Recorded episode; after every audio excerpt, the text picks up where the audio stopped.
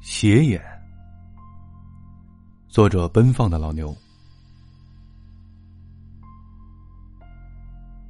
要找到破庙的位置，首先就要找到那口古井。时过境迁，问过村子里很多人，他们都是一脸茫然。虽然他们也曾听到过那个有关斜眼的传说，但对于古井的具体存在，从来没有人真正的去追究过。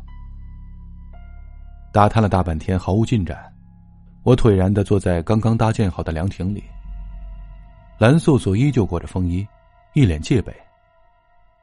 这时，我注意到旁边的一条小巷里有一个小男孩正探出头来望向我们，眼神里充满了某种期待。我心念一动，走上前去。呃，叔叔，你们是拍电视的吗？他怯生生的问：“嗯，为什么这么问？”“嗯，曾经有一群哥哥姐姐来过，说要拍恐怖短片，到处找那口古井的位置呢。”小男孩兴奋的说：“ 哼，是啊，我们也想拍电视，我是编剧，那位姐姐是主演。那我带你去。”他很开心的样子。我们跟着小男孩离开了村子，翻过了几片树林，走了几条羊肠小道，来到附近的一个山脚下。哎，就是这里了。小男孩指着被枯叶掩盖的一个地方。那里已经看不见井口，周围都是落叶和泥土。但是我一来到这里，斜眼就生出了强烈的感应。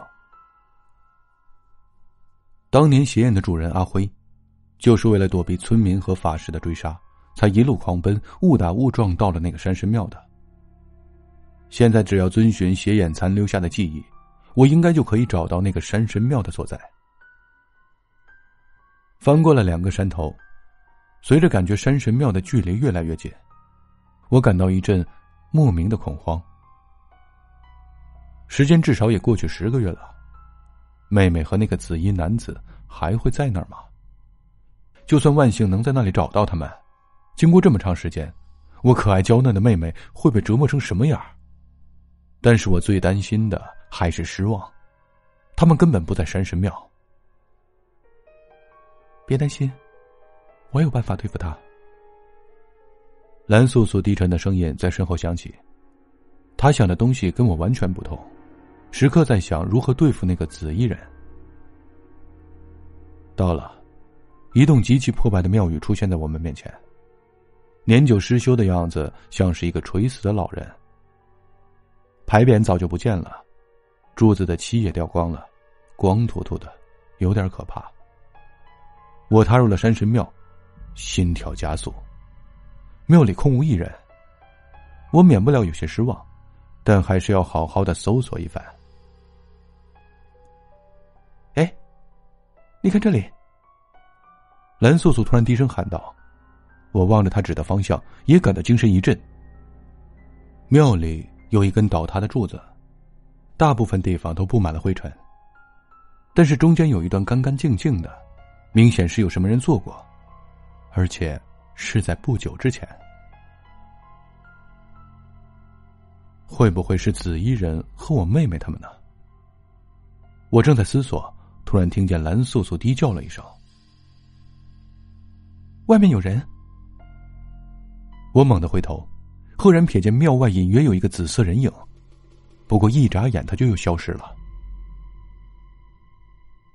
是他，我眼前一亮，这个身影完全符合之前在艾洛哈服务生眼中看到的图像。快追！蓝素素喊了一声，就身先士卒的追了出去，我也紧紧的跟在后面。对方对此地的地形十分的熟悉，所以我们始终没能跟得上他的速度。在越过一片荒草丛生的树林之后，我们又丢失了他的踪影。就在这附近，我们分头找一找。蓝素素说：“如果有发现，不要轻举妄动，打我手机。”好，我赞成。其实，在我的内心里，一直存在着一丝侥幸。希望比蓝素素更先一步找到妹妹的下落。这里地处荒野，除了落满枯叶、坑坑洼洼的泥地之外，就是杂草半人高的草丛，连个鬼影也没一个。我仔细搜索了半个小时，浑身已经弄得脏兮兮的，心里突然涌起了一个念头：会不会蓝素素已经率先一步找到紫衣人和我妹妹？两个人正在恶斗。一群小鸟清脆的叫声打断了我的思绪。顺着那个方向望去，在树叶的间隙中，可以窥见小屋的一角。大概就是那里了，我不由得紧张起来。我小心翼翼的靠近，那是藏在树林中的一栋木屋。我环视了一下周围，没有人，但木屋周围的地面都干干净净的，一片落叶都没有。显然是经常有人打理。从木屋的背面走向正面，我发现门开着。我朝门里望了一眼，不由得倒吸了一口冷气。紫衣人正背对着门坐着，一动不动，他那只干枯的手低垂着，仿佛生命被抽干了一样。许多有关妹妹的图像突然进入我的脑海，一时之间我热血上涌。反正避无可避了，不如杀他个措手不及。我干脆一个大踏步冲进门，掏出准备好的手枪，对准紫衣人的背部。就算他是什么法师，毕竟是血肉之躯，不可能挡得了我这一枪。不要动！我朝他吼道。他还是一声不吭，屋内安静的可怕。我知道你是谁，快说。我妹妹现在在哪儿？你以为她真的是你妹妹？一个嘶哑的声音说道：“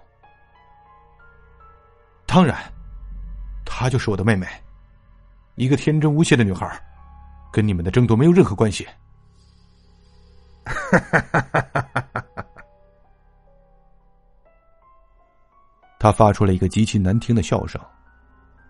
听着，你根本就保护不了他。如果不马上告诉我妹妹的下落，并且立即离开，我就杀了你。这些话并不是危言耸听。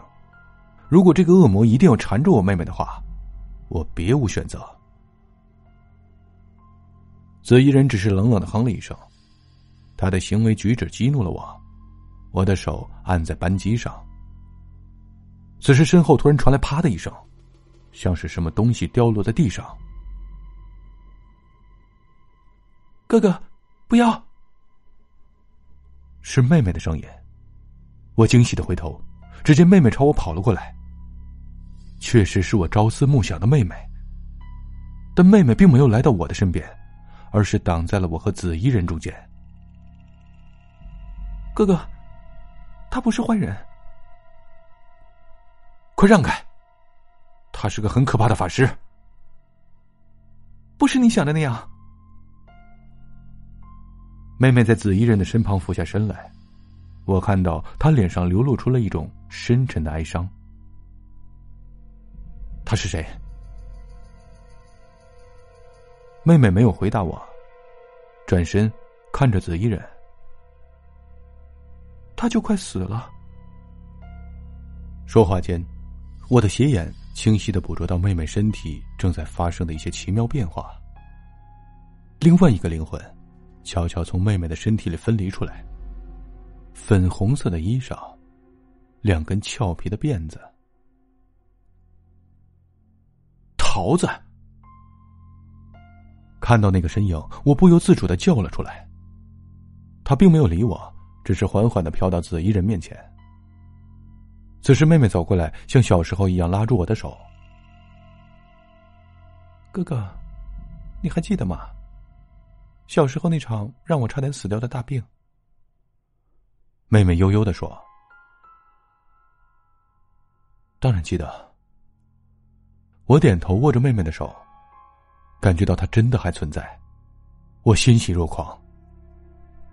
在那次高烧之后，我就发现自己看得见她了。妹妹指着桃子说：“一开始我也很害怕，但他告诉我以前的事情，让我想起了自己的过去，也知道了有一个坏人一直在寻找我。当我感觉到危险在临近时，以前一直保护我的那个人出现了，他带我离开了那个地方。因为时间太仓促，没来得及告诉哥哥你所有的事情，让你白担心了这么久，真对不起。说到这儿，妹妹眼放泪光。莫非，眼前这个人是？听完妹妹的话，我顿时惊愕不已。此时，那紫衣人慢慢的转过身来。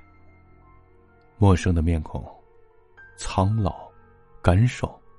如同吸血鬼一样苍白的肤色，而他的眼睛是瞎的。原来如此，我恍然大悟，自己费尽心思寻找了这么久的这个人，竟然是我听到的那个故事的主角——阿辉。谢谢你照顾他。阿辉用苍老的声音对我说：“无论他以前是谁。”现在她是我的妹妹，我紧紧拉住妹妹的手。我知道，我一直都在等着你来。现在，你可以让我们离开了。我往后退了一步，恐怕没那么容易。为什么？就在这时，我的手机突然响了。我低头看了一下，是蓝素素的号码。你在哪里？找到你妹妹了吗？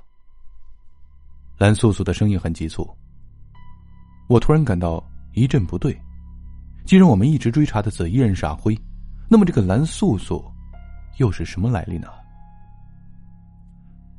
呃，还在找，我一会儿回去和你会合。我对他撒了一个谎。哼，是吗？我怎么看到你和他在一起呢？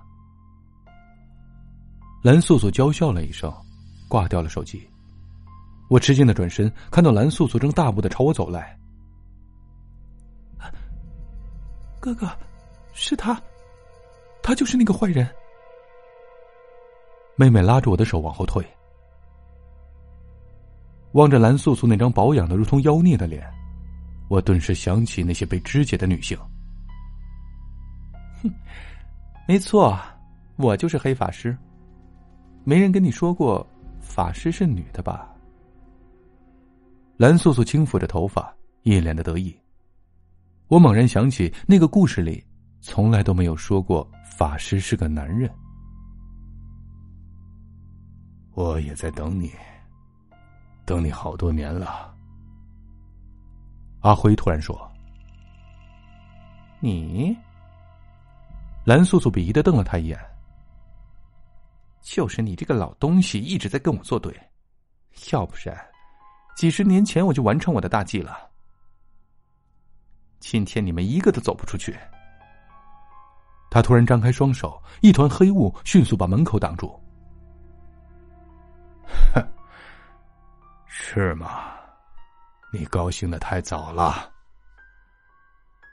阿辉伸出他苍老的手。我今天要做的事情，几十年前就该做了，那就是杀了你。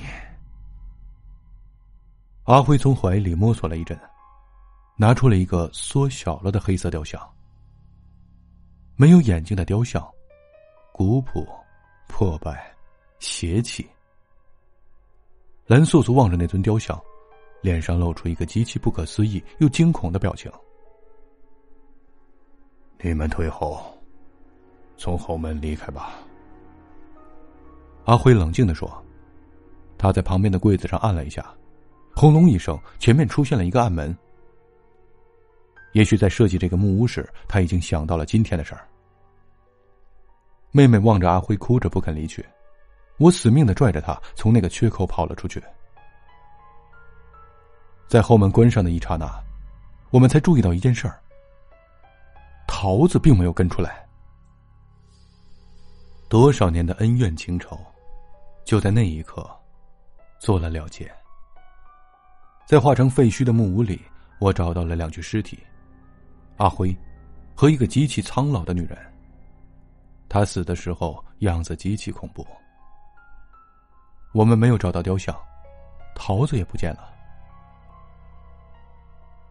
他说，死后把他的尸体投到那个井里去。妹妹一脸悲伤的对我说：“我们照做了，这样的话，他们就可以陪伴对方了。”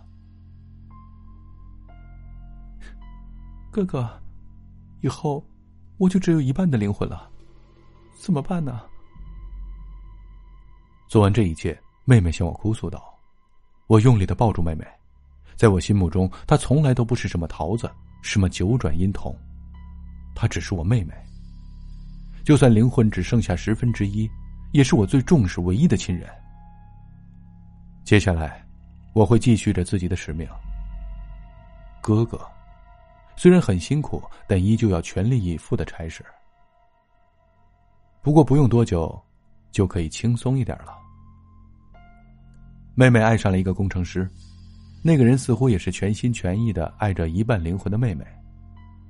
我对他的品质和能力还是十分认可的，他们很快就要举行婚礼了。结婚的前一天，我把前面的故事讲给了那个男人听。听完后，他大声说道：“知道了，以后的事情就通通交给我吧。”